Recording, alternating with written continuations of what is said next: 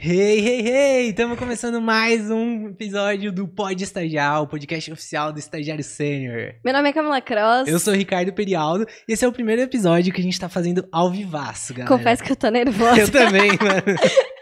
Tô nervoso também. Mas a gente tá 100% ao vivo aqui. Vamos começar a transmitir todos os nossos podcasts ao vivo. Então, se você só escutou aí sobre é, pelo Spotify e tal, você tá bobeando, vem pro YouTube que é muito mais da hora. Assistir ao vivo também vai ser muito mais da hora, vai ter mais interação. Vai não vai ter corte, não vai ter falsidade, não é... vai ter nada. É 100% transparente. É verdade, aqui. se der algum BO, não pode não aparecer no corte. Não, então, não, não, não é pode brigar, não pode brigar, não pode ter dar BO nenhum, não pode falar besteira. então vamos lá. Hoje a gente vai falar sobre assuntos negativos ou assuntos difíceis na hora da entrevista de estágio. Aquelas, às vezes que surgem algumas perguntas que fala, puta, como que eu respondo isso? Será que vai me queimar? Será que não vai? Aquelas perguntas que já dá aquela trancada no. É, tem no, gente no que ainda né? acha que a entrevista é difícil como um todo, né? Só de perguntar qual que é seu nome, tipo, é, é meu nome, é, veja bem. E você já teve algum momento assim mais delicado? Cara, teve uma entrevista que me marcou muito, muito, muito, muito. Negativamente, em partes. Mas, como eu fiz cinco estágios no total, acho que a galera deve até odiar, né? Que eu falo, eu fiz cinco estágios no total. Oi, eu sou a Betina. É, mas o meu primeiro estágio, cara, nunca teve a pergunta. Quando eu fiz a minha primeira entrevista, nunca teve a pergunta, ah, por que você saiu do último estágio? Não, nunca teve. Só que no meu segundo, na minha segunda entrevista pro meu segundo estágio, já começaram a me perguntar: por que, que você tá querendo sair do seu, do seu estágio atual?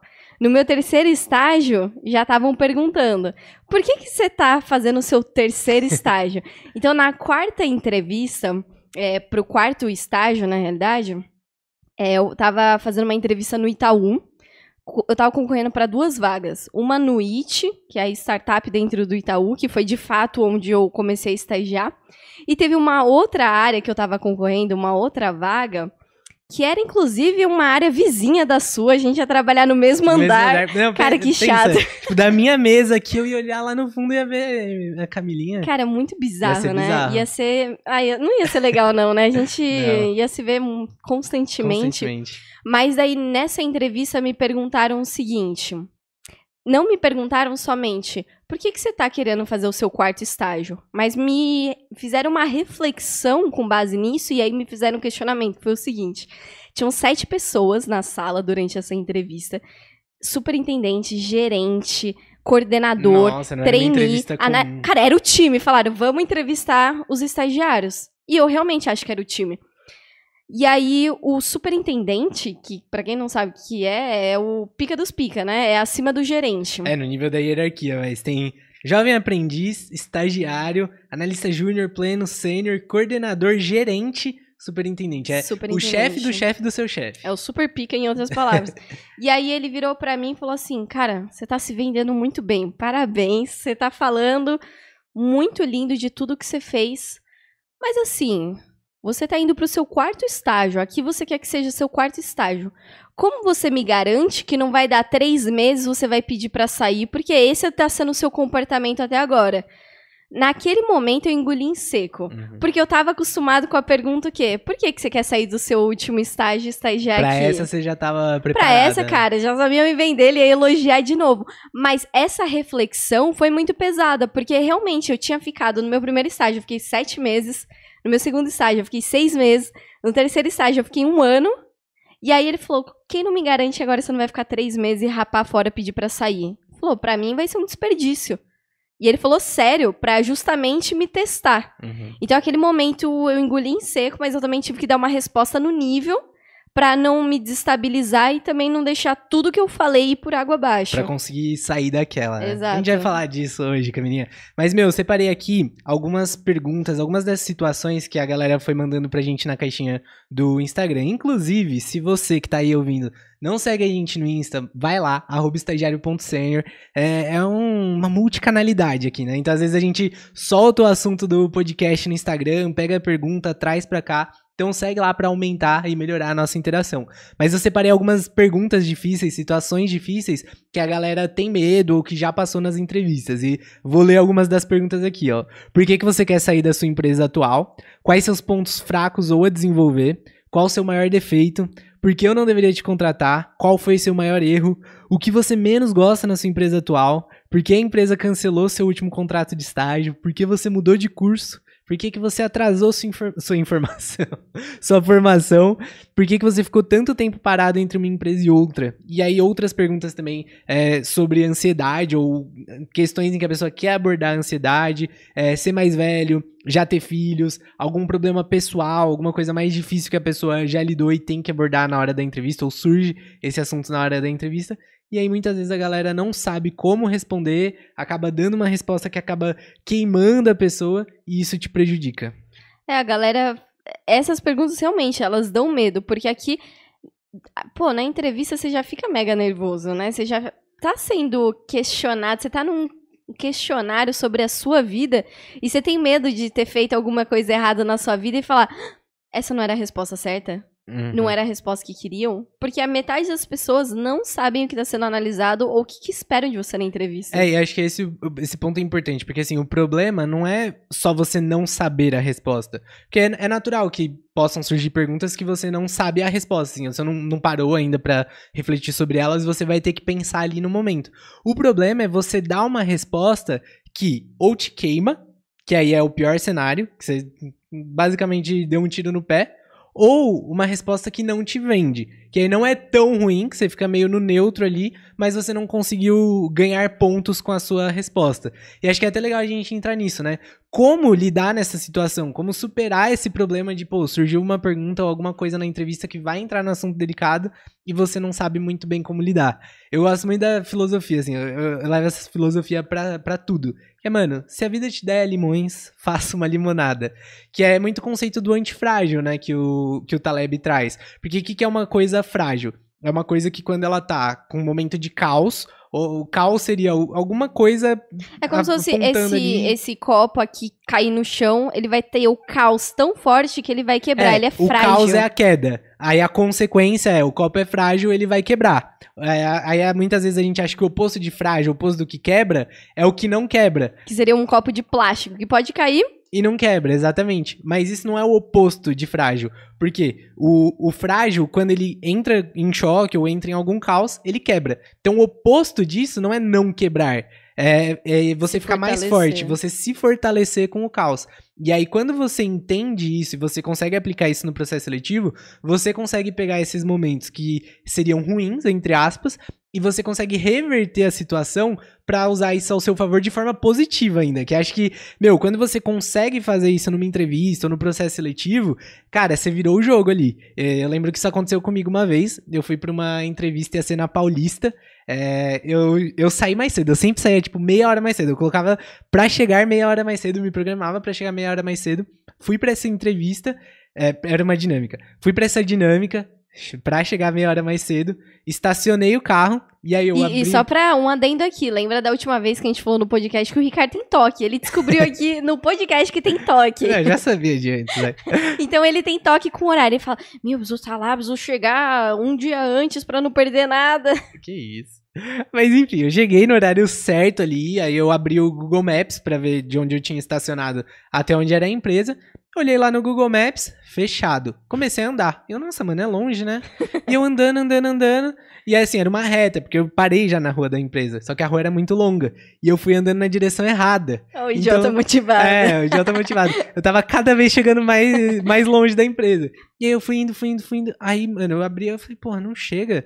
Aí eu abri de novo o Google Maps, eu tava tipo um quilômetro de distância da empresa. Aí tive que voltar andando tudo, né? E começou a chover. Nossa. Só que não foi uma garoinha de leve. Murphy. É, não foi uma garoinha de leve. Mano, começou a cair um toró, velho, um puta toró. E aí eu fui ficando muito molhado, muito molhado. Eu não levei guarda-chuva. E aí eu cheguei literalmente encharcado na empresa. Hum. Sabe quando, tipo, a camiseta está molhada? Não é nem que, tipo, aí tomou uns Que pininhos. dá pra torcer a é, camiseta. É, dava pra torcer. Eu, eu tava assim, tipo, minha meia tava encharcada. Eu pisava fazia... Ai... Fazia assim, mano. e aí eu cheguei lá, tipo, no, na recepção da empresa, um puta prédião. Aí eu falei, ah, vim pra uma entrevista, tá? A pessoa me olhou assim de cima a baixo. Tem certeza? É, ela, ah, é, pra aquele lado ali. Aí eu cheguei, tipo, vou fingir que nada aconteceu, né? Ninguém vai nem perceber. Aí na hora, a primeira coisa, a pessoa da RH tava lá, ela falou, Nossa, você quer ir no banheiro se secar? Aí eu quero. Mas moça. desse jeito? É, não assim, ela fala, você quer ir no banheiro se secar? Cara, isso é muito dramático. Você É, você eu- falou, nossa, você quer ir no banheiro. é o efeito do storytelling, né, mano? Tem que. É, quem. quem é, não é quem inventa aumenta, é. Quem conta aumenta. Enfim, estou contando a história aqui num nível mais dramático. E aí, beleza, ela perguntou se eu queria ir no banheiro me secar. Fui lá, peguei aqueles papéis, papéis de secar a mão. Mano, eu tentei me secar inteiro, mas não deu, né? Eu ainda tava encharcado e eu tava com calça de sarja. Que, tipo, se é jeans, molhou, beleza. Mas sarja fica, tipo, escuraça. E eu tava pingando, literalmente. Começou a dinâmica, eles pediram pra gente se apresentar. E aí é aquele momento que você tem que falar um pouco sobre você, curiosidades, hobbies e tal. E aí eu falei, mano, eu tô molhado. Eu vou chegar lá na frente, a única coisa que vão pensar é tipo, pô, esse moleque tá molhado. Ninguém vai nem prestar atenção em mim. É tipo o elefante na sala. E eu falei, ah, beleza, vou usar isso ao meu favor então. E aí eu comecei a, a minha apresentação pessoal falando, é, oi, eu sou o Ricardo. E uma curiosidade sobre mim, que você tinha que falar uma curiosidade, é que eu tenho um hábito, assim, um ritual de sempre tomar banho antes de fazer qualquer entrevista, aquele banho revitalizador e tal. Só que eu sou uma pessoa muito inovadora e muito sustentável. Então hoje eu decidi inovar e tomar um banho de chuva. Aí tipo, todo mundo começou a cascar o bico e eu contornei a situação, usei isso ao meu favor. Foi um elemento que gerou conexão com a galera. E aí eu segui minha apresentação sem fingir que eu não estava molhado. Porque acho que se eu fingisse que eu não estava molhado, mano, todo mundo ia só prestar atenção nisso. É, e você também fica inseguro, né? Você fala, meu, todo mundo vai prestar atenção que eu tô molhado, já era, já era. E aí você vai se sabotando e todo mundo vai falar, mano, o moleque tá molhado. Teve uma vez também comigo na, na base, quando eu tava fazendo a dinâmica da base, você também tinha que se apresentar na frente de todo mundo e na frente dos gestores. E aí eu tava nervosa, porque, pô, não tem como ficar nervosa, né? Na- ainda Hum. mais na frente de todo mundo. Aí eu lá contando a minha história e tinha dois minutos. E aí eu lá no meu pitch, no meu storytelling, nananana. Só que eu tava tão nervosa e eu tinha. Já, já tinha minha venda montada que eu esqueci de respirar. Então foi chegando no final, eu não, ta- eu não tinha mais ar. Aí deu os dois minutos, aí eu falei. Agora eu posso respirar. Que daí eu peguei um negócio que tava ficando meio estranho, devia estar ficando meio roxa, e aí eu dei aquela respirada final, dei uma risada e falei, agora eu posso respirar. E todo mundo deu risada e falou, pô, sabe, eu consegui transformar um negócio que poderia sei lá, eu poderia ficar em pane na hora e falar, pô, tá- todo mundo vai perceber que eu tava, sei lá, sem respirar, que eu tava insegura, né? Falei, não, vou pegar isso, vou aproveitar e tirar isso da minha cabeça, externalizar pra gerar conexão com a galera. É isso, é muito bom que quebra esse gelo e, pô, você. É isso, você gera conexão, a pessoa passa a te ver com outros olhos. E acho que também, assim, além disso, de você tentar virar a situação, acho que uma forma de fazer isso também é, por exemplo, esse, esse caso aqui, né, que a pessoa falou que ficava inseguro de falar é, por que, que mudou de curso. Pô, dentro disso, uma forma de você quebrar esse gelo é falar. Ah, eu imagino que você deva ter passado por isso, né? Muitas vezes quando a gente tem 17, 18 anos, a gente ainda não tem conhecimento suficiente pra entender o que a gente vai querer cursar e fazer pro resto da vida. Então eu acabei mudando, sabe? Tipo, você conseguiu reverter a situação gerando conexão. Acho que um outro, uma outra forma muito importante de você também conseguir virar esse jogo nessa situação difícil é você ter autoconhecimento. Porque se você tem autoconhecimento da sua história, das suas experiências, dos pontos da sua vida, você tem muito mais ali material, muito mais insumo pra você conseguir conectar as peças, usar as coisas ao seu favor. Enquanto quem não tem, não vai conseguir É, fazer isso, né? Sabe como é, é fácil de internalizar isso que você tá falando, do autoconhecimento? É igual, imagina você na escola, você tinha trabalhos com livros na escola? Como assim? Tipo assim, ah, o professor pedia pra você ler, você tinha um mês pra ler um livro, no final tinha um Ah, trabalho tá. e prova. Na minha era a prova do livro que chamava. Prova do livro. E aí, às vezes, tinha trabalho mesmo que você tinha que apresentar, e eu nunca li esses livros. Cara, eu achava muito chato. Eu era ali meio, meio espertinha, eu, era pegava. Eu ia no YouTube e via todos os vídeos da galera falando. E aí fazia um resumão, pô, sei o livro. Só que tinham perguntas que a professora fazia que não tava naqueles resumos, porque a galera resumiu, não tinha no detalhe. Uhum. E aí é ali que o professor consegue pegar quem leu e quem não leu. É verdade. E aqui entra muito assim no. é, al- algumas perguntas, porque eu vejo que a galera dá um pânico no. Essas perguntas que você falou do começo, de ah, qual o seu maior defeito? Por que eu não deveria te contratar? Muitas vezes os universitários não sabem o que está sendo analisado. E muitas vezes o que está sendo analisado é a questão do seu autoconhecimento. É assim, você sabe a sua história ou você só um dia antes você fez um resumo da sua história, só que sem os pontos importantes. Aqui você é pego mesmo no flagra de Pô, você tá só vivendo, você tá só sobrevivendo, que é acordando um dia, indo dormir, acordando no dia seguinte dormindo, ou você tá vivendo, você tá tendo consciência, sabe, das coisas que você sabe, das coisas que você não sabe. Então a galera dá um pane, porque fala, pô, eu não li esse livro. É, e isso, a gente que você falou de desse momento na entrevista, cara, é muito real. Porque você vê, a gente gosta bastante do metaforando. Nossa, tem um bicho aqui. A gente gosta bastante do metaforando, que ele faz algumas análises, investigação. E ele fala disso, né? Que uma das formas de você saber se alguém tá mentindo, tá inventando uma história, é você fazer uma pergunta diferente. Que é até por isso que a gente fala muito pra galera não decorar é, respostas pro processo seletivo, não ir com uma resposta pronta. Porque aquilo provavelmente, é, se alguém te perguntar alguma coisa além do que você decorou, você vai se perder. E segundo que você pode travar contando. Mas o que eles falam de uma técnica de investigação para saber se alguém tá mentindo uma história, é a pessoa falar: olha, eu cheguei na casa, sei lá, aconteceu um assassinato numa casa. Eu cheguei na casa, abri a porta, coloquei a chave em cima da mesa e quando eu vi, ela tava morta no chão. Aí o investigador perguntou, a pessoa contou essa história. E aí como que você pode saber se a pessoa tá mentindo ou não? Perguntar alguma coisa que ela não contou ali, porque pode ser uma coisa que ela tá mentindo. Aí você fala: "Ah, e a TV tava ligada quando você chegou na casa?" A pessoa tava, tava ligada. Aí, beleza, você volta e depois fala, e o que que tava passando na TV? Não, mas não tinha nada passando. Aí você viu que ela inventou uhum. aquela informação, sabe? E isso é uma coisa que os recrutadores fazem, mesmo que inconscientemente, que é de explorar esses pontos de vulnerabilidade. Porque se você uhum. decorou a resposta, ou se você bolou uma resposta para dar ali na hora e já estava decorada antes, você pode cair nesses, nessas coisas. Então, o autoconhecimento é muito importante, porque você não decora a resposta, mas você estrutura ela na hora com base no que você já conhece sobre você mesmo. A gente tem até um podcast também sobre isso, sobre não decorar respostas prontas, né? É, total. E aqui a gente, cara, tudo que com relação ao autoconhecimento, você precisa saber vender, sabe? Porque uma coisa é você ter autoconhecimento de, sei lá, algum defeito seu. Pô, fala aí um defeito seu. Ah, eu sou muito perfeccionista. Ricardo é muito. Pior que ele é, gente. Pior que isso aqui é genuíno dele. Você é, é perfeccionista. E aí você já deu risada, só de falar perfe perfeccionista. Por quê? É, é um clichê, né? É, Ai, vou falar um defeito que não vai ser um defeito, mas, cara, perfeccionismo é péssimo. Odeio perfeccionismo, porque te sabota muito. Então, pô, você tem esse autoconhecimento que você é perfeccionista.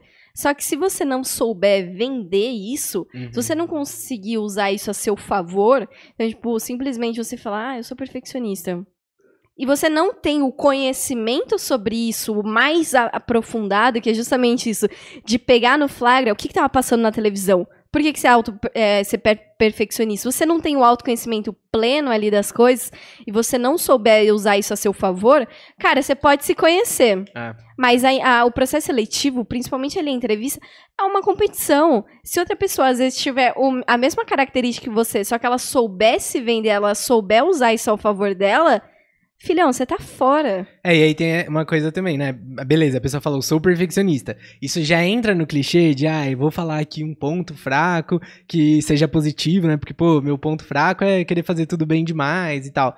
E aí a pessoa decorou só isso, né? Só, ah, se me perguntarem defeito, perfeccionista. E aí a pessoa que tá te entrevistando fala, ah, então me conta aí uma situação em que você foi perfeccionista e que isso te atrapalhou. Aí a pessoa que não tem o autoconhecimento, nunca refletiu sobre as histórias dela, as experiências dela, trava nessa hora. Isso é um problema muito grande, né? E acho que tem uma outra coisa aqui também dentro disso, dessas perguntas que, meu, ferram a gente, é porque, no geral, a gente é pego de surpresa por essas perguntas. Muitas vezes é a primeira vez que alguém pergunta isso pra gente ou a gente nunca parou para pensar sobre isso. E aí entra um ponto muito importante que é de você estudar e se preparar para as entrevistas. Então é uma coisa que a gente pega muito com os nossos alunos. Meu, você tem que estar tá preparado para as principais possíveis perguntas que podem fazer. Que a galera muitas vezes reclama, ai, mas as empresas fazem perguntas muito clichês clichês e tal, mas é porque, meu, o clichê tem o seu valor. Se várias empresas fazem a mesma pergunta na hora da entrevista, É porque ali, com essa pergunta, é possível você analisar fatores importantes e fatores relevantes, E, sabe? cara, mesmo que não tiver o seu valor, se a pergunta é clichê, ela sempre vai ser feita. Ou você se prepara pra essa pergunta quando ela for feita pra você, ou você vai ficar continuando reclamando que o mundo é mau, que o mundo é injusto. É uma escolha, é um jogo. Ou você tá dentro ou você tá fora reclamando. Ponto. Exatamente. E, a- e aí, dois pontos que a gente pega com os nossos alunos.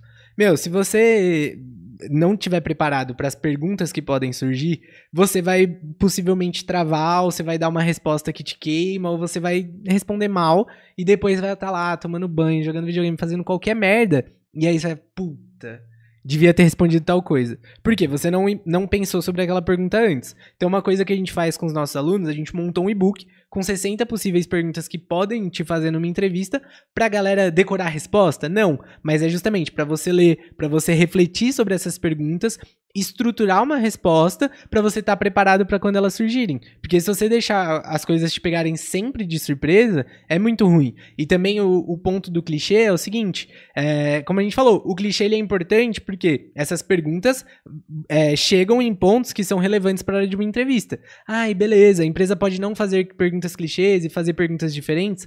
Pode, só que muitas vezes ela vai fazer a pergunta clichê de uma outra forma. Então, não necessariamente a, a empresa vai te perguntar quais são os seus pontos a desenvolver, mas ela pode perguntar algum desafio que você teve em determinada exper- em experiência e isso te atrapalhou, É, sabe? É a mesma pergunta de outra Ou vão forma. perguntar, por que não devemos te contratar? É a mesma pergunta. Exato. Só que é só num contexto, num cenário diferente pra você falar. Hum, deixa eu refletir. E as empresas usam essas estratégias porque o objetivo da maioria das empresas, da maioria dos entrevistadores, pelo menos hoje em dia, não é te colocar sob pressão, porque sabem que o ser humano sob pressão pensa de uma forma totalmente diferente, pensa numa forma sob ataque. Quando você tá relaxado, numa boa, tranquilão, muitas vezes, quer dizer, também não tão tranquilão, mas quando você tá ali no meio termo, quando você tá ativo, cara, você consegue pensar de uma forma muito mais fluida. Então, hoje os recrutadores também não querem é, colocar muita pressão. Eles gostam de fazer determinadas perguntas, as clichês, com um cenário a mais, Uhum. pra, pô, pensa aí, na moral, pensa aí, me responde com sinceridade, eu não quero um robô. É, e acho que esse ponto é muito importante, porque assim, a gente fala muito dessa estratégia para você se vender durante o processo seletivo.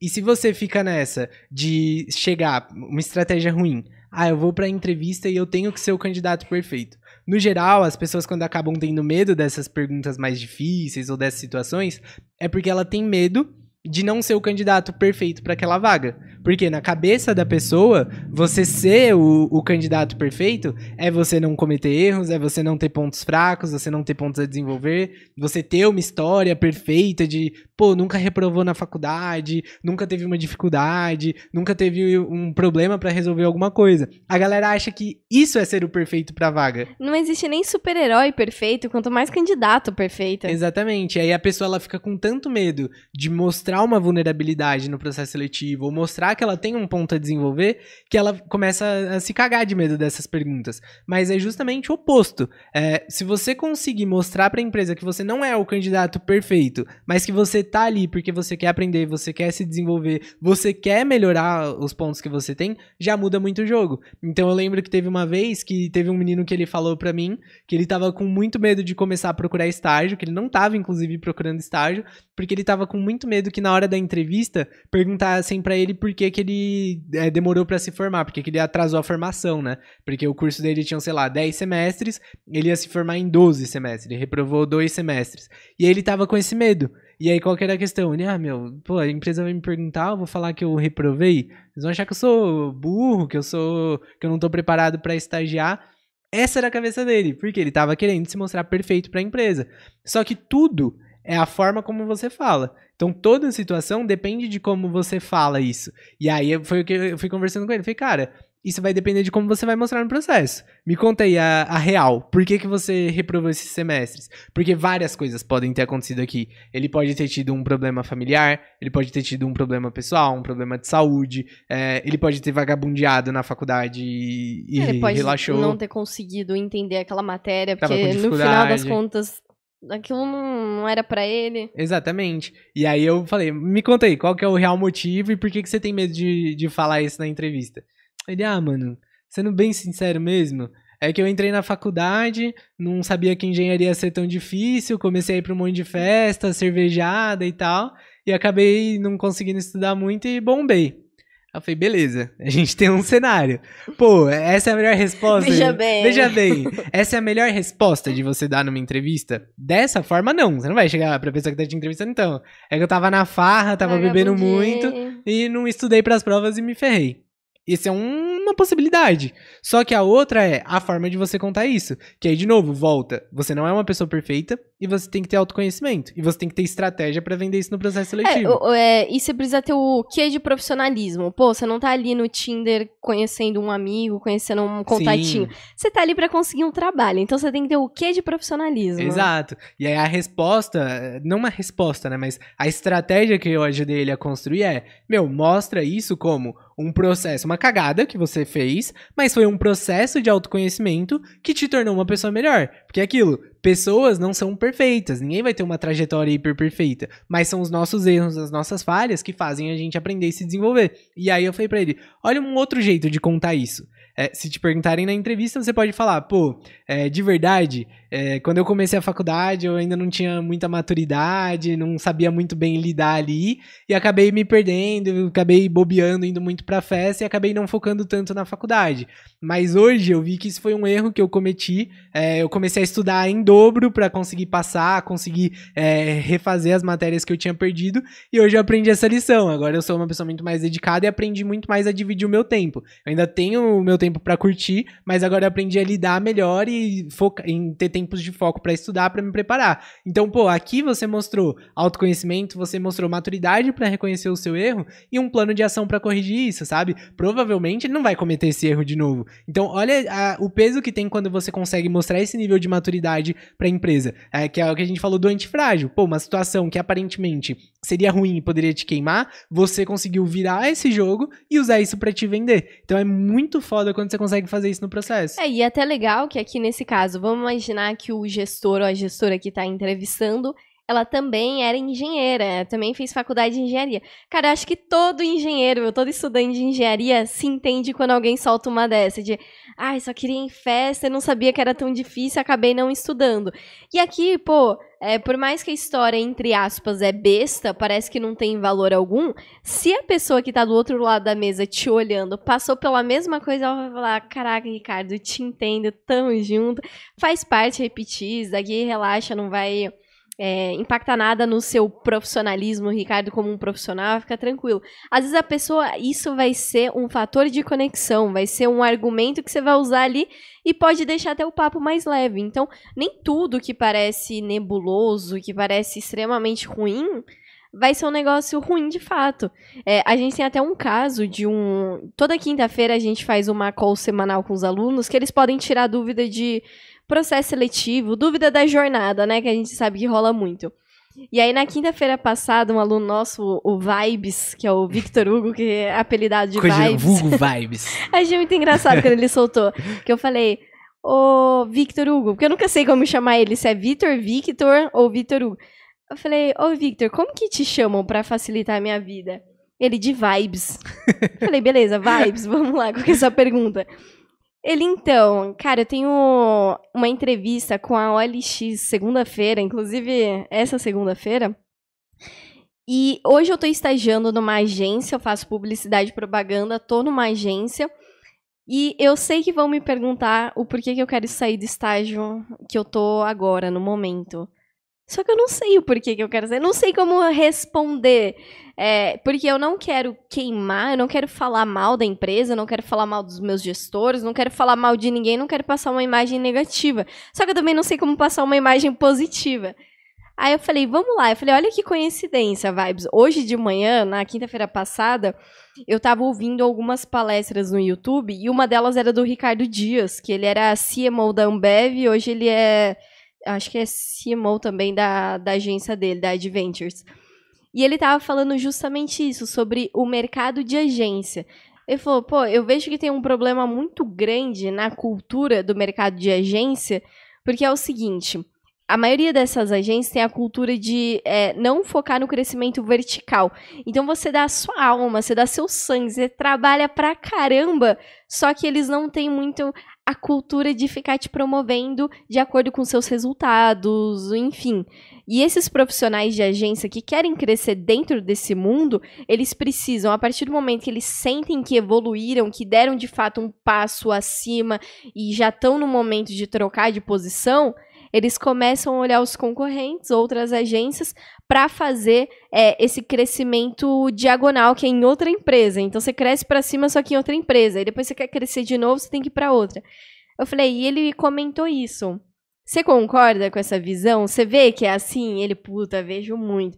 Falei, então, olha que legal. Você tá com uma visão de uma carreira foda. Você quer ser, é, ter muito conhecimento. Você quer ter um time para liderar futuramente. Você quer ter uma bagagem muito boa para ser muito foda daqui a, sei lá, cinco anos. E ele falou, cara, é exatamente isso que eu quero. Eu falei, então, olha aí que oportunidade legal. Na OLX, eles têm uma cultura de é, manter as pessoas engajadas em alta produtividade, sempre pensando em como deixar o time junto, como é, subir quem deve subir na carreira, como fazer isso, como fazer aquilo. A OLX ela é assim, ela tem essa cultura, ainda mais agora no digital, eles estão pensando em nova, em expandir a cultura para o híbrido. E eu falei, cara, olha isso, você pode falar isso, que você tem essa percepção de mercado de agência que é distinto do seu objetivo de carreira e você vê essa oportunidade na LX. Você vê como você fecha os pontos sem falar mal da sua empresa. Você traz muito profissionalismo, você traz muita maturidade de carreira, de entendimento de mercado, de pô, é isso e eu quero isso. Ponto. Você deu uma resposta que te vendeu, que trouxe autoconhecimento, você sabia o que, que o gestor também estava esperando de você na resposta e conseguiu juntar tudo isso, englobar numa resposta mega legal e vamos ver o resultado aí na segunda-feira. E, e, ainda conseguiu mostrar a ambição de carreira, né? Pô, quero crescer, tem essa. essa é, não quero trabalhar porque quero ganhar dinheiro, que é o famoso tem o boleto para pagar. É, não, você não é, quer, você é apaixonado pela sua carreira. Exatamente. E, e acho esse exemplo legal porque, assim, é, eu não gosto daquelas regras que falam, sabe? Tipo, ai, numa entrevista você nunca pode falar mal da sua empresa atual, por exemplo. Pô, será? Que não pode mesmo? Porque eu acho que tudo depende da forma como você fala. Então, por exemplo, aqui talvez, entre aspas, ou é, de, nessa resposta, de forma branda, falou mal, entre aspas, da empresa que ele tá. Pô, onde eu estou não tem oportunidade de crescimento. Mas acho que a questão é tudo a forma como uhum. você fala. Porque aqui ele trouxe que a empresa que ele tá tem esse problema e por isso ele quer sair de lá mas ele trouxe isso de uma forma positiva e de uma forma com autorresponsabilidade. É, ele não externalizou que... a culpa, falou, não, é isso. Não, ele bateu no peito e falou, é, eu quero isso. Exato. Porque, por exemplo, um erro. É, a pessoa falar, ah, eu não quero ficar nessa empresa porque eu vejo que lá eles não valorizam os funcionários, não tem oportunidade de crescimento, só cresce quem é amigo do chefe. Pensa você dar uma resposta dessa. Você tá fazendo o quê? Jogando a culpa, terceirizando a culpa pra empresa, mostrando a empresa que você tá como, entre aspas, vilã, e você não tá assumindo a sua autorresponsabilidade. Isso passa uma insegurança pro recrutador. Tipo, pô, será que é mesmo? Será que é a empresa que não valoriza as pessoas? Ou ele que não tá mandando bem e tá achando que não estão reconhecendo? É, um grande problema aqui quando vem essas perguntas difíceis na entrevista é justamente você dar uma resposta duvidável do seu caráter, uma resposta Total. duvidável da, do seu mindset, seu comportamento, objetivo de carreira. Total. Que até isso aconteceu numa entrevista com, com uma aluna nossa, que a gente tem as nossas simulações de entrevista, né, no programa. E aí teve uma aluna que ela estava sendo entrevistada. Eu não lembro exatamente qual foi a pergunta que tinham feito para ela, mas era alguma coisa no sentido de um problema, é, uma situação que ela estava passando que foi um problema e ela teve que contornar. E aí a gente deu um puta feedback para ela depois. Por quê? Qual foi a situação que ela trouxe? Ela falou que ela tava fazendo um trabalho da faculdade, que era em grupo, e aí tinha uma outra pessoa do grupo que nunca fazia nada. E aí quando fazia. Cara, essa história parecia muito casos de família. Foi muito engraçado, que a gente tava ouvindo, a gente Hum, fulana é fofoqueira. É. Fulana é, é. é, amiga da, da gestora do projeto. É. A gente tava muito, tava muito engraçada. É, na real, acho que eu até trouxe o, o, exemplo errado. Não era que a pessoa não fazia nada. Ela tava falando que tudo o que ela fazia, a pessoa não aceitava. Então ela escrevia, sei lá, ela tinha que escrever uma parte do trabalho. Aí ela escrevia a parte do trabalho dela, ela mandava, essa outra aluna não usava o trabalho dela e mudava tudo que ela tinha escrito. Ai, desculpa Era eu tô isso. confundindo de personagem. Não, eu que confundi Ah, que eu contei. Eu falei, Mas era isso. Essa é outra pessoa. É, outra pessoa. Mudou do nada a história aqui, beleza. Galera, exclui aqui o que eu falei da, sobre casos de Casos de família. família. Ele, ele viajou. Essa a gente conta depois.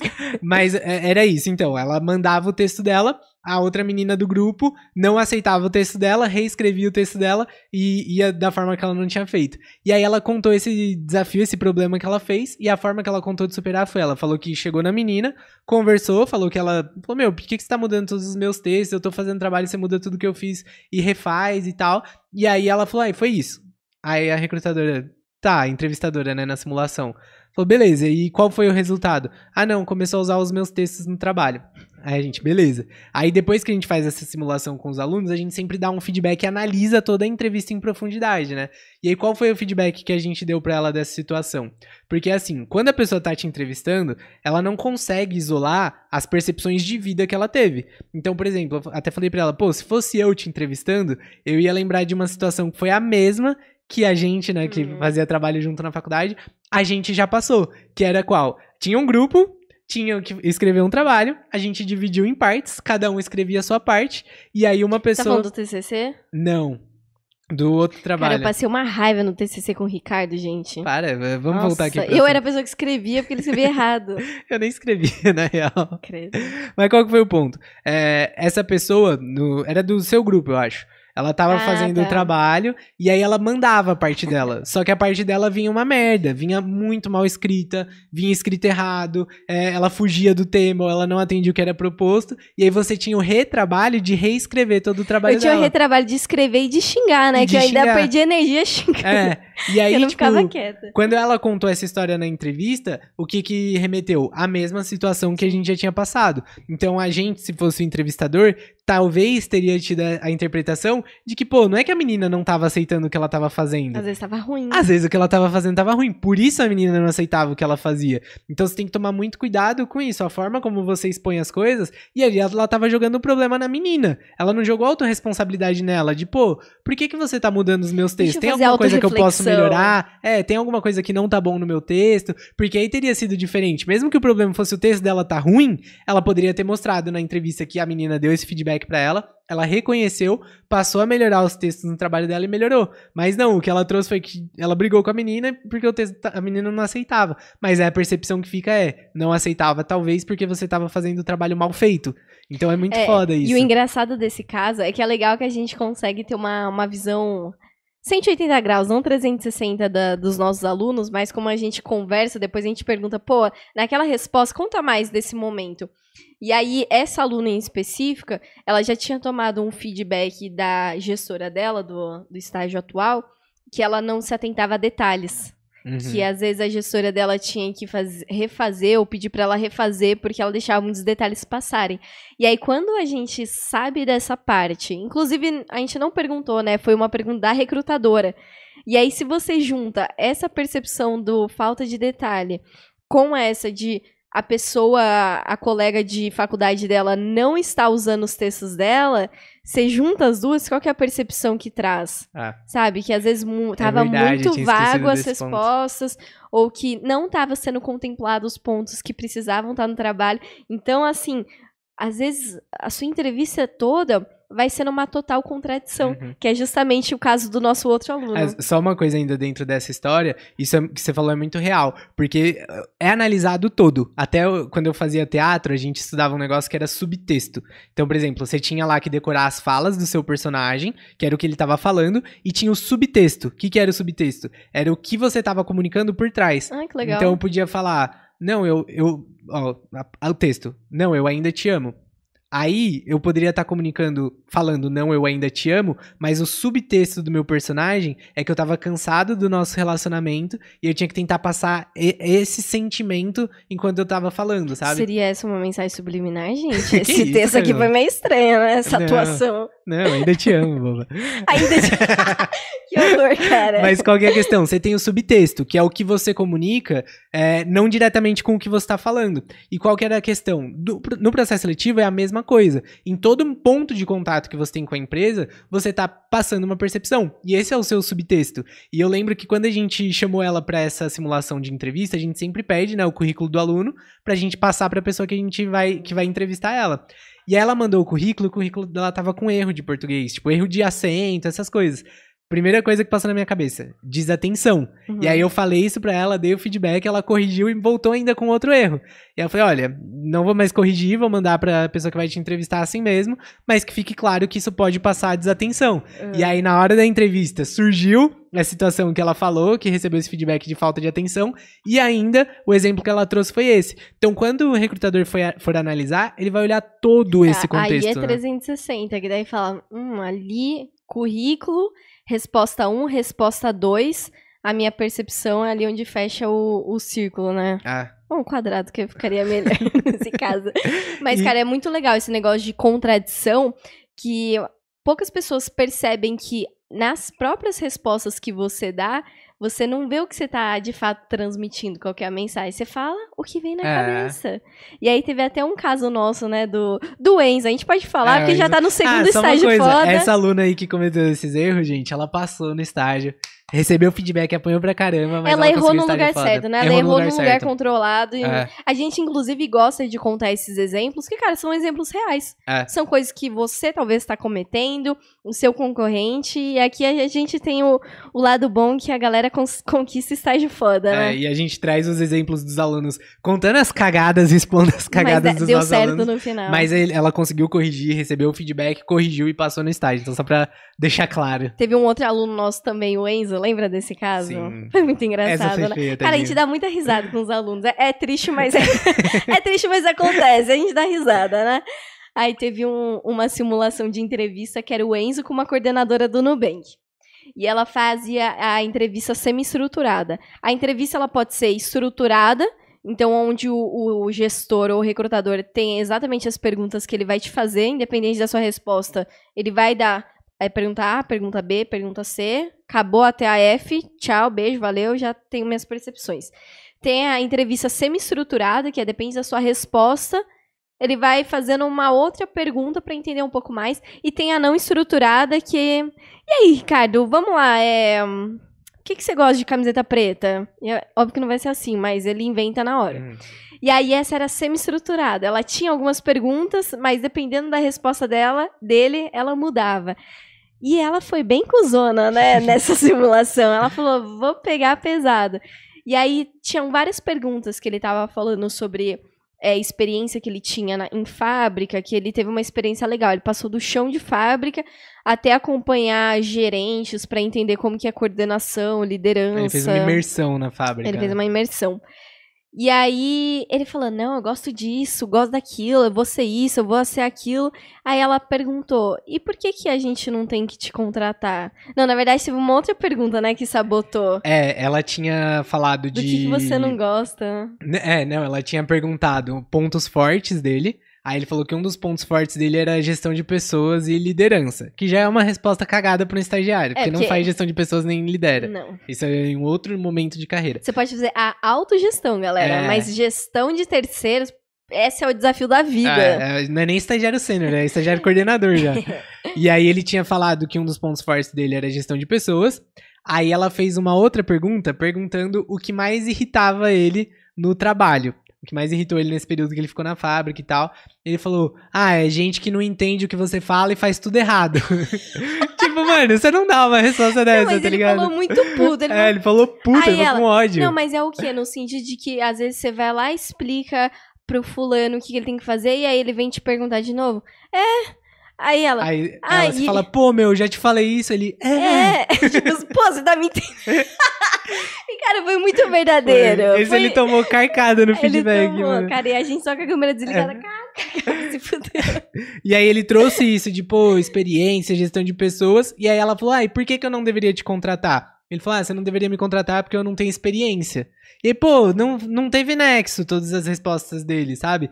E aí depois ele ficou, meu, mas como que eu poderia ter respondido essa pergunta do por que não pode me contratar? E a gente ajudou ele no programa a estruturar uma resposta que vai te vender, porque mesmo assim, a pessoa te perguntando por que eu não deveria te contratar, tem como você virar aqui o jogo para você e responder de uma forma que te venda, que mostre autoconhecimento, mostre que você tá nas rédeas da sua carreira.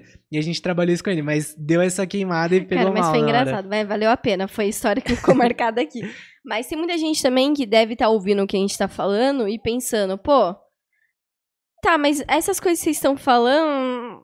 Cara, não vai dar. Porque eu, eu não quero mentir, eu não sei me vender. E às vezes vai pegar mal o que eu vou falar. E, cara, mas o ponto é, você não precisa mentir. Exatamente. Né, que eu não sei o que acontece, mas a galera acha que tudo que a gente mostra de estratégia, ah, vou ter que mentir. Nossa, vou ter que ser um robozinho, né? Não é assim. É, e es- essa questão do mentir, ela é muito delicada, porque assim, você não deve mentir no processo seletivo, mas você não deve escancarar todas as verdades Não da é forma como passa na sua psicólogo. cabeça. Ponto. Exato. Não é psicólogo. Não é psicólogo e não é um desabafo que você tá fazendo pra um amigo, sabe? Então, assim, tem coisas que se você mentir vai ser uma merda, então nunca minta no processo. E tem coisas que se você omitir também vai ser ruim. Exemplo, o Brito tinha 34 anos, tava reclamando que não conseguia estágio porque ele era mais velho. E aí, quando a gente foi entender, o currículo dele tava uma merda, por isso que nenhuma empresa chamava. Quando ele era chamado, ele tinha um gap ali de experiência que ele não colocava no currículo, porque por alguns anos ele trabalhou com reciclagem de lixo. E era um trabalho extremamente braçal, extremamente operacional, e ele tinha vergonha de contar na hora da entrevista. E aí viam que ele tinha um gap de 10 anos, 5 anos no currículo, e falavam, pô, o que, que aconteceu aqui? E ele falava que não fez nada. Então ele omitir essa informação estava sendo ruim pra ele. Quando a gente ajudou a, a mudar o storytelling, de falar que ele fazia esse trabalho, falar que ele tinha ambição de entrar numa faculdade, tinha ambição de entrar numa empresa, que ele queria mudar essa realidade, aí ele conseguiu se vender com isso. Então tem coisas que se você omite na entrevista é muito ruim. Até, por exemplo, a gente teve um outro caso de uma aluna que ah, esse daí a gente aprofundou muito pra entender. Que tinham perguntado pra ela sobre uma experiência que ela teve Esse é o caso de família. esse é o caso de família. Que ela trabalhava numa ONG da faculdade dela. E aí perguntaram de uma situação difícil que ela teve que lidar na nossa simulação de entrevista. E aí ela falou que ela teve que lidar com uma situação que tinha uma colaboradora da ONG da faculdade que estava desviando dinheiro. Ela tava roubando o dinheiro pra ela, de uma ONG. Cara, que maldade, na moral. É, foda, né? Filha que da tava mãe. desviando dinheiro da ONG. Ela foi descobriu que essa pessoa tava. Ela contou pra todo mundo, né, Pra resolver o problema.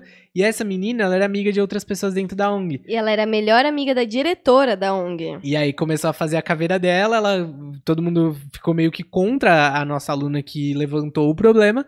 E aí ela, ela apontou o problema e falou: ah, e aí eu saí da, da ONG. Pô, essa história que ela contou ficou muito mal Ficou sem pé contada. nem cabeça. É, porque qual que é o ponto? A percepção que passa. De novo, você sempre tem que pensar na percepção do que o que você tá falando vai ter pra quem tá te entrevistando. E a percepção foi: ela viu um problema, ela apontou o problema, quando as coisas ficaram feias, ela saiu. Olha a percepção que passa. Essa é interpretação que o É, se recrutador tiver um tem. desafio durante o estágio, se ela sentir que não vai conseguir, ela vai pular fora ou ela vai fingir que nada tá acontecendo. Exatamente. E aí é, aconteceu a entrevista, passou a entrevista, depois a gente entra na nossa rodada de feedback. E a gente deu esse feedback pra ela, de que, pô, pareceu que você abandonou o barco. O que que aconteceu? E aí, quando a gente perguntou o que aconteceu, ela começou a explicar toda a situação. Ela falou: olha, começa muito antes, que é até uma insegurança que eu tenho nos processos seletivos, que quando eu comecei a faculdade, eu tranquei por dois anos. E eu tenho medo de me perguntarem isso na entrevista. Gente, mas por que, que você trancou? Aí ela falou que ela teve um problema familiar, que o pai dela é, tinha problemas com álcool e tal. E aí ela acabou precisando colocar o pai dela pra fora de casa. E o pai dela era o braço financeiro da família. E ela teve que trancar a faculdade pra reestruturar toda a situação na casa dela junto com a mãe dela, é, buscar uma fonte de renda. Então, uma história difícil de ser abordada no processo, mas que talvez se você não conta, você passa essa insegurança pro recrutador. E aí ela contextualizou isso pra e a depois. história dela era literalmente o oposto desse de vejo um problema, eu saio correndo. Se a gente pega o contexto, que é essa história anterior que rolou na família dela, é muito pelo contrário. Ela foi o pilar que deixou a família ali de pé, ela que foi É. atrás de trabalhar, de trazer a estrutura de volta e trazer a paz de volta, sabe? Exatamente. E aí o ponto foi que a gente falou: e por que, que você saiu da ONG quando é, pintou o problema. Falar, ah, porque quando eu apontei o problema e tal, a gente tava tentando resolver, só que aí, quando todo mundo se voltou contra mim, isso serviu de gatilho pra experiência ruim que eu tinha tido com o meu pai. Então não tava me fazendo bem psicologicamente continuar lá. E aí eu preferi sair. Então, pô, é um assunto delicado de se trazer numa entrevista, mas como ela não contou isso, a percepção que passou foi totalmente errada, sabe? Passou que ela fugiu do problema, mas quando na real ela era uma pessoa muito forte, muito corajosa e que ela tinha tido uma decisão madura de sair de lá naquele momento porque estava fazendo mal para ela. Então é isso, você tem que tomar muito cuidado com o que você omite e com o que você conta, porque também se ela contasse isso de uma forma é, ruim talvez queimasse ela dentro do processo. Então você tem que tomar muito cuidado com isso, mas é importante ter isso em mente. Então vamos recapitular aqui o, o jeito errado de você responder perguntas difíceis durante uma entrevista. O primeiro ponto é não fale a primeira coisa que vem na sua cabeça. Que é aquilo, muitas vezes vai ter uma contradição bizarra e você vai sair, você vai se queimar totalmente. O segundo ponto aqui é não fala mal da outra empresa. Que é, cara, é aquilo, é a percepção que você vai passar, sabe? Uhum. Muitas vezes, se você falar mal da empresa, pode cair naquele negócio que a gente falou, que é você terceirizando a sua culpa. Você tirando a autorresponsabilidade. Então, pô, tá falando mal do gestor, mas você sabe a história que rolou com o seu gestor. Pode ser verdade, pode ser que ele era muito escroto, muito escrota, só que daí você tá falando na entrevista que é por causa do seu gestor, você não contextualiza, você não se vende com isso. E aí a pessoa que tá ouvindo, cara, você é uma folha em branco para ela. E ela vai escrever o que, que ela tá vendo em você. Ela fala, hum, reclamona, ou não aguenta o tranco sei lá, pode é. vir pensamentos, desde pensamentos escrotos a pensamentos positivos. Então você tem que fugir, sabe? É, pode ser um pouco de sabotagem, é aquilo que você falou. Também você não, não vai ficar falando bem, você não vai mentir. Tem situações que pode valer. Nossa, fui atacada. Nesse aqui. momento, Camila é atacada por um bicho ao vivo não, é um durante o podcast. Não é um bicho. É, pernilongo é um bicho, mano. Ah! Tá porra, velho. Você é ninja, hein? Ai, é, narrando pra quem não viu, o é, Camila galera... deu um tapão e matou o pernilongo. A galera tá assistindo aqui. Então, assim, óbvio, em alguns momentos pode ser que seja positivo uhum. você falar. Só que toma muito cuidado com a forma como você tá falando. É, eu acho que assim, até o momento que a gente tá vivendo hoje de mercado, porque muita gente falava, né, aquele padrão de entrevista, ah, você não pode falar mal do seu emprego atual. Cara, eu acho isso delicado e eu não acho que isso é um padrão. Não, não, não é em toda é. situação que você não pode. É que porque... normalmente a galera não tem maturidade suficiente para falar de uma forma legal, uma forma explicativa. Normalmente é... a galera é, responde que nem pro psicólogo. É, não, Esse que nem pro amigo, não pro psicólogo, pro amigo. pro porque amigo. o psicólogo você vai explorar o assunto, sabe? Você vai falar, mas você responde igual pro amigo. Então, assim, eu acho que hoje as empresas elas estão caminhando para um momento em que o RH, os, os gestores, estão com muito mais empatia. Até muito eles mais humanos. Muito mais humanos, estão recebendo treinamentos para desenvolver empatia nos processos seletivos, para tirar vieses, que são aqueles pré-julgamentos, aqueles preconceitos durante o processo seletivo. Então, assim, pô, é, a gente já teve casos de um aluno que estava estagiando numa empresa e sofrer assédio no trabalho. Caraca. E, pô, se te perguntarem por que, que você quer sair do seu estágio, você não vai necessariamente falar, ah, porque eu quero novos desafios. Não. Tipo, porra, nessa situação você pode falar, olha, é difícil, mas na empresa que eu tô, é, eu tô sofrendo assédio no trabalho, assédio psicológico, ou se você não quiser. Que pesado, é, né? Muito. Mas assim, se você não quiser Mas você não vai passar pano pra é, situação. É, se você não quiser especificar o que aconteceu, você pode falar, olha, porque eu tô sofrendo assédio lá, já tentei comunicar, já tentei outras soluções, mas eu vejo que a melhor alternativa é eu buscar outra empresa. É, então ou mesmo que você buscando, não comunicou, sabe? cara, é a gente sabe que tem muitas Exato. empresas que são escrotas com relação a esse tema. Então, você quer ser um profissional num lugar certo. Uhum. Então, não precisa também é, ficar justificando, né? Esse ponto você não precisa ficar. É, então, e, e eu acho que nem tudo você não pode falar mal da outra empresa. Porque às vezes é um motivo é. ruim mesmo, mano. Você não vai lá, ah, porque eu quero novos desafios. Não, porra. Uhum. Você tá sofrendo assédio lá, é por isso. É. E é, eu... é entendível. Não, é verdade. Aqui eu acho legal, então, vamos mudar. Não é sobre não falar mal da empresa, é sobre não externalizar a sua culpa. É. Então, não terceirizar não a culpa, terceirizar, a culpa. Porque, pô, é do assédio, você pode dar uma resposta o quê? Ah, vou ficar falando mal, que não sei o que, ou falar assim, cara, achei escroto essa situação, não quero isso pra minha vida, não quero isso pra minha carreira, e eu quero mudar, e eu vejo que aqui talvez seja uma oportunidade isso, que isso não vai acontecer. Ponto. Não é que você tá bibibi, bibibi, bibibi, Uhum. bibibi, né? Não é o seu psicólogo ali pra você so- abrir o seu coração, mas você tá falando, pô, sou protagonista, não vou ser coadjuvante da história de ninguém. E eu tô aqui por causa disso. É, uma coisa que eu li que, assim, mano, marcou minha vida. É um trecho do livro. Nossa, esqueci o nome A gente agora. vê que marcou bastante, Não, né, esqueci gente? o nome do livro. Não, mas só É, fala o tema, então. Ah, é alguma coisa de se fuder. É... Empreender. Não. A arte de... A de se A- fuder todo dia. A, de ligar o foda-se. Parecia aquele Ai, programa da Tata Tata Werneck que tem que falar ao mesmo tempo. É, eu li no livro A Sutil Arte de Ligar o Foda-se. Tem um capítulo lá que ele fala muito sobre essa autorresponsabilidade. E ele faz uma reflexão que eu achei muito foda. Que ele fala assim: você não tem culpa das coisas que acontecem, de muitas coisas que acontecem na sua vida, você não tem culpa. Então, pô, você não tem culpa se você tá sofrendo assédio no seu estágio, você não tem culpa se alguma empresa te recusou por causa da sua idade, você não tem culpa se em algum momento eh, tiveram preconceito com a sua faculdade no processo seletivo, você não tem culpa se você não teve condição de pagar um curso de inglês, por exemplo, você não tem culpa de muitas coisas que acontecem na sua vida, mas você é responsável por todas elas. No sentido de que, pô, você não tem culpa se você está sofrendo assédio no seu estágio atual, mas você tem que assumir essa responsabilidade pra você. Você não pode esperar que magicamente Alguém vai é, solucionar alguém vai você. lá te salvar. Você não pode esperar que magicamente pessoa- alguém vai descobrir que você tá sofrendo assédio e vão demitir a pessoa. Não, você tem que ter autorresponsabilidade. Você tem que ou denunciar, ou buscar outra coisa, fazer alguma coisa.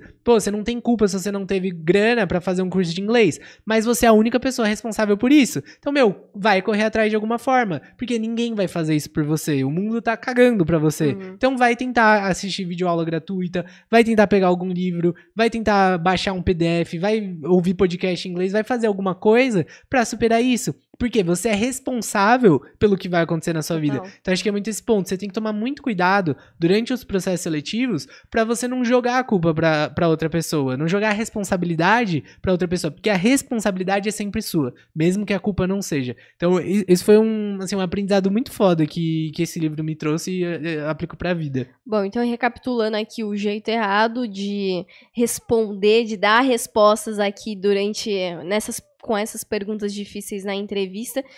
E o que que fica aí de lição de casa pra galera, então, não cagar no pau quando se trata dessas situações com perguntas difíceis na entrevista? Ó, eu acho que a primeira coisa é refletir previamente sobre as perguntas, que é o que a gente falou, né? Por isso que a gente criou o e-book das 60 possíveis perguntas que podem fazer numa entrevista para os nossos alunos.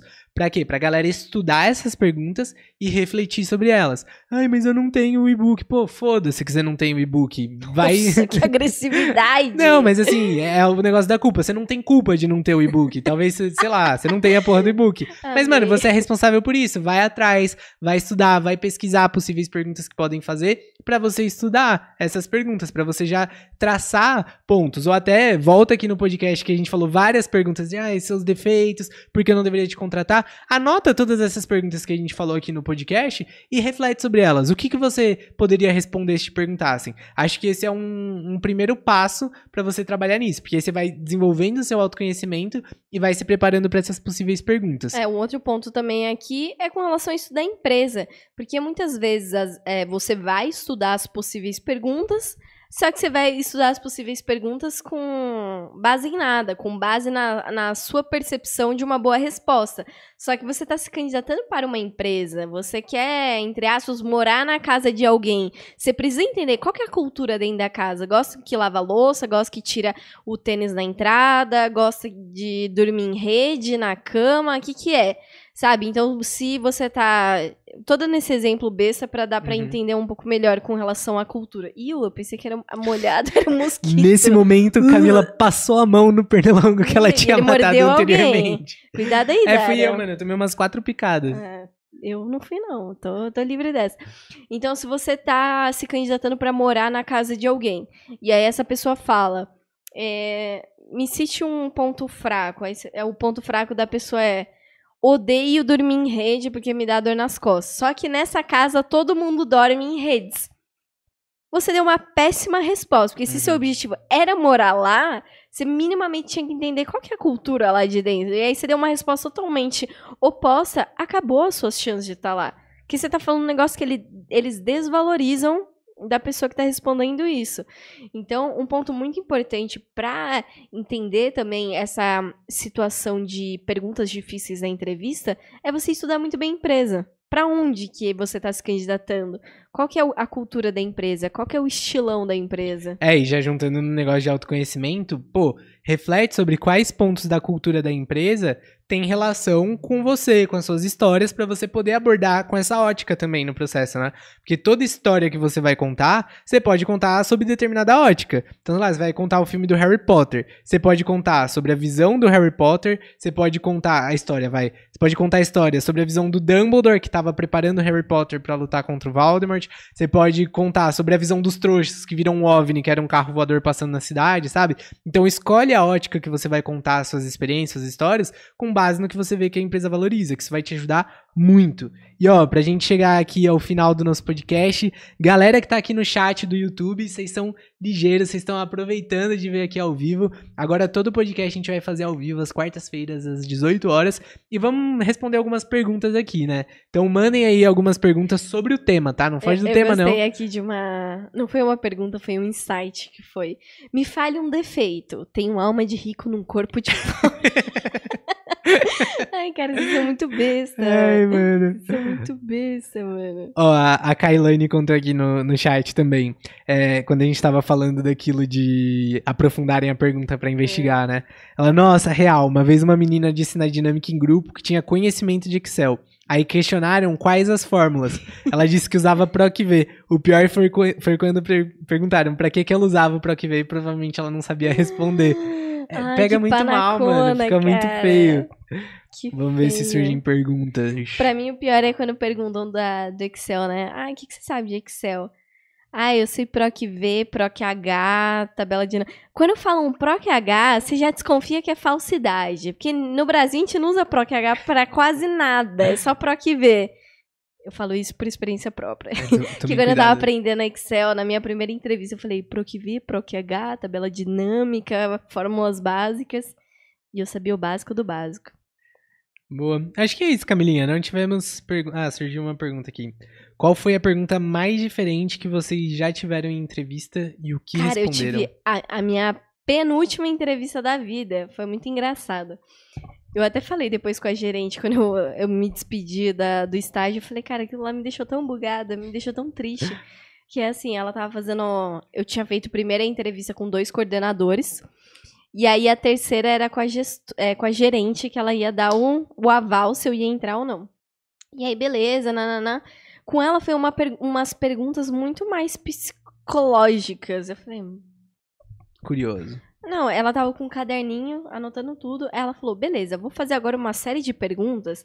E aí você vai escolher ou um ou outro eu já fiquei com medo de não ter entendido, sabe, o, a regra. A proposta. Do... Eu era aquela da educação física. Não, eu, eu treinava futebol e basquete, né? E aí o professor fazia uns caminhos muito loucos, que você tinha que jogar a bola aqui, bater na parede, dar uma cambalhota, naná, e explicava um treinamento mó longo, e eu nunca gostava de ser a primeira, porque eu, eu jurava que eu não tinha entendido como que era. E aí eu falei, puta merda, será que eu entendi? Vai começar ela. Vamos lá, então, vou começar. Você prefere praia ou campo? Aí eu, praia. Aí ela, hum. Bem assim, me olhava. Você prefere uh, quente ou frio? Quente. É, eu gostou, né, do quente. Você prefere é, sair ou ficar em casa? E aí, qual que era o dilema que eu entrei aqui?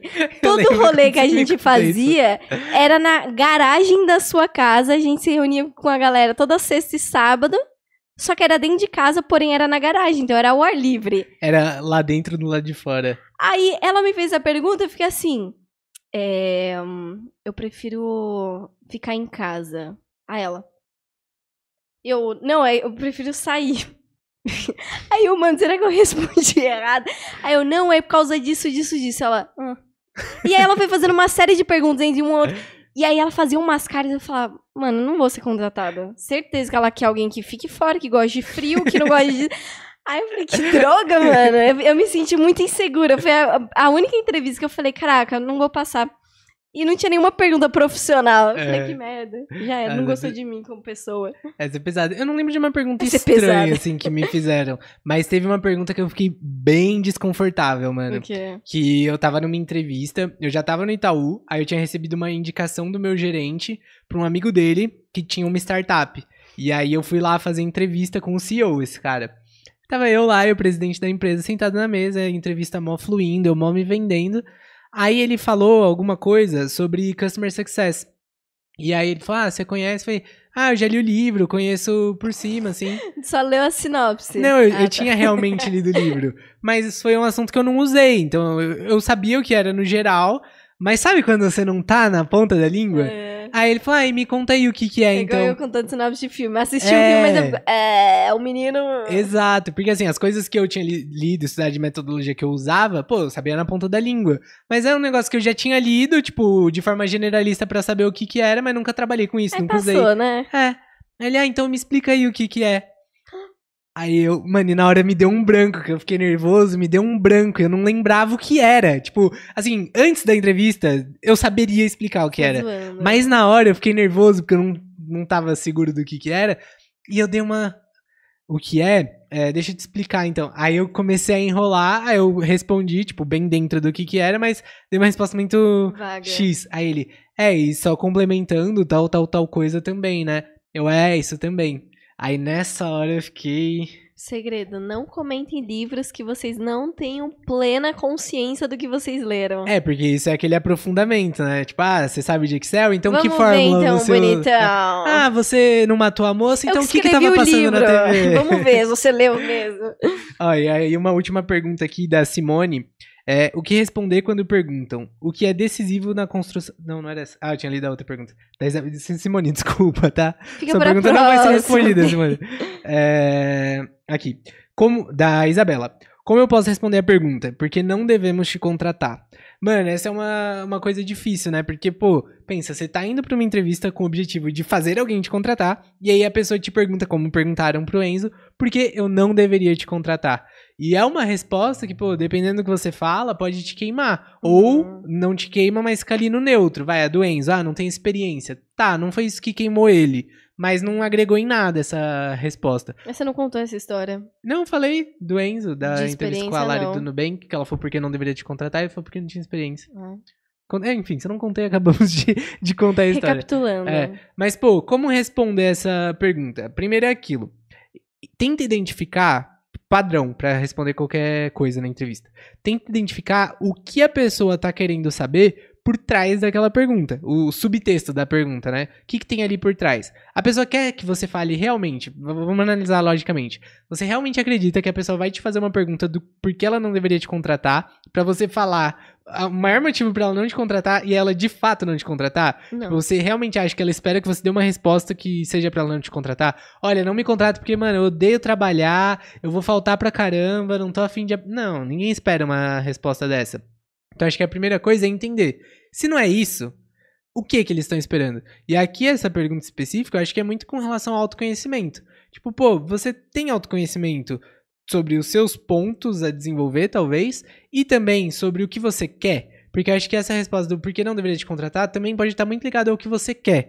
Então eu, eu lembro que eu já respondi numa, numa entrevista que era tipo: olha, se vocês estão buscando uma pessoa que seja mais analítica, que faça um trabalho mais sentado na frente do computador, por exemplo, eu não sou essa pessoa, então vocês não deveriam me contratar. Agora, se vocês querem alguém mais criativo, com. Sabe? Eu sou essa pessoa. Uhum. Então, isso daqui, eu, eu. Primeiro, eu sabia que a vaga não era analítica, não era nesse sentido. Então, eu dei uma resposta que eu falei de uma coisa que eu não gosto de fazer e já me vendi com isso. Acho que essa é uma Uhum. boa forma. Você tem algum, algum Eu outro ponto? Tava aqui pensando. É que assim, é, existem várias respostas que não vão te queimar e são verdadeiras. Sim. Milhares. É que tá muito atrelado com a vaga que você vai se candidatar. Por exemplo, eu me candidatei uma vez, eu estava fazendo uma entrevista para a área de BI da Amazon, Business Intelligence, que é 150% analítica. E eu sou uma pessoa mega híbrida. Eu não consigo trabalhar só com analytics e nem só com criatividade, que eu canso dos dois. Eu sou uma pessoa híbrida realmente. E nessa entrevista era que eu caí numa entrevista assim, é meio que aleatório a Amazon, né? Você não escolhe pra onde você tá se inscrevendo. E ali, se me perguntassem, eu não poderia responder exatamente isso. Uhum. Só se a minha estratégia fosse é, eles me indicarem para uma outra vaga. Que daí eles já teriam o meu perfil ali na hora. também. Não, essa daí era foi da outra. Ah, tá. Essa daí eu fui indicada justamente de uma outra área que eu pedi pra me indicar. Então, assim, pô, é- é, são coisas, por exemplo, se a sua seu objetivo é internacionalizar sua carreira daqui a um tempo, você fala, por que, que você não deveria, por que, que não deveríamos te contratar? Pô, se você quer uma pessoa que fique aqui 10 anos na empresa, eu não vou ser esse tipo de pessoa, eu não vou ser porque eu tenho o objetivo de sair. Hoje eu tô estudando muito inglês, eu tô estudando muito espanhol, porque mais pra frente eu quero ter essa oportunidade. Se você estiver falando de uma multinacional, você tá se vendendo ali que, pô, você tá estudando, sabe? Então existem várias maneiras de você responder isso. É, e até complementando essa resposta, mas pode ter certeza que no tempo que eu estiver aqui, eu vou dar o Uhum. meu máximo, eu vou, sabe? Tipo, você tá complementando então, também. Às vezes você não é multitasking, você não é multitarefa.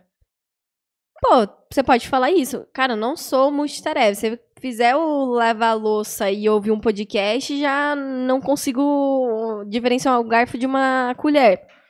Beleza, é um ponto seu. Vai precisar pra vaga? Se precisar, aí você se fudeu com essa resposta. Mas é a questão de analisar. Mas você não precisa mentir aqui. Tem, Não. e você também não precisa falar coisa besta. Ai, que eu sou perfeccionista. Uhum. Mano, eu odeio, eu não contrato. Pro meu time, pelo menos, eu não contrato ninguém perfeccionista. Se alguém me falar isso, eu realmente não contrato. Eu falo, obrigada por me avisar. É. Então, é, é um ponto muito delicado. Você tem que só entender a vaga e o perfil. É isso aí. E assim chegamos ao fim do nosso podcast. Nosso primeiro podcast ao vivo. Agradecer a todo mundo que estava aqui. Valeu, galera. Tamo Tribo junto, galera. Sênior. Participando no chat, nos comentários. Enviem sugestões pra gente, se você tem alguma sugestão de como fazer isso ser mais legal, interativo, como a gente pode trocar. Acho que seria muito legal. O objetivo aqui é ir melhorando e tornar isso mais interessante pra vocês. É, quem sabe, daqui mais pra frente a gente não sorteie pessoas pra assistir aqui ao vivo. Quem sabe, quem né? sabe, quem sabe. Coisas boas podem Temos um vir. sofá agora pra convidadas. E cabe duas pessoas. E cabem duas pessoas. Você, Quatro se for duas em cima da outra. se quer, você e o seu amigo virem assistir um podcast ao vivo no escritório do Estagiário Sênior, arrasta pra cima. Ah, Kailane aqui, eu quero! Ah, gostei da ideia. A gente podia trazer alguém um dia pra vir ao vivo assistir o Ai, podcast. quem sabe, mas é bom o dia que tiver frio, porque senão aqui vai ficar muito mais Nossa, é verdade. Mano, eu tô suando. Cara, minha, acho que se eu sair dessa cadeira vai estar molhada. Minha perna só muito. Aquele rastrinho da bunda, né? Que fica bem. ah, Rastrinho, meu filho, aqui tem poça d'água. de Nossa, que nojo. Mas é isso aí, galera. Tamo junto. Até semana que vem. E não esquece de seguir a gente no Instagram, arroba estagiário.sênior. No TikTok, se você quiser xingar a gente de uma maneira que a gente não sabe Ou que é defender você. a gente, pelo amor de Ou Deus. é muito defender, né? xingamento numa rede social. Cara, eu acho que a gente deveria é, fazer a tribo aqui, sair do Instagram e ir lá pro TikTok É. defender. Mas no TikTok você vai achar a gente como estagiário sênior. Se você caiu aqui de paraquedas e não conhecia o nosso canal também, já se inscreve. Deixa um like aqui também, galera que ainda tá por aqui. Deixa um like aqui no, no vídeo. Tamo junto. Segue a gente no Ju, Spotify, ju, ju. Deezer, Apple Podcast, o seu agregador de podcast. Se você está assistindo pelo YouTube, saiba que também dá pra assistir depois, ou escutar, né, depois pelas plataformas de áudio. Se você tá numa plataforma de áudio, saiba que todos os podcasts são também é, filmados e agora todos vão ser ao vivo, então também dá pra você assistir. É isso aí, galera. Tamo junto. Rumo ao estágio foda e rumo a se tornar um estagiário sênior. Uh!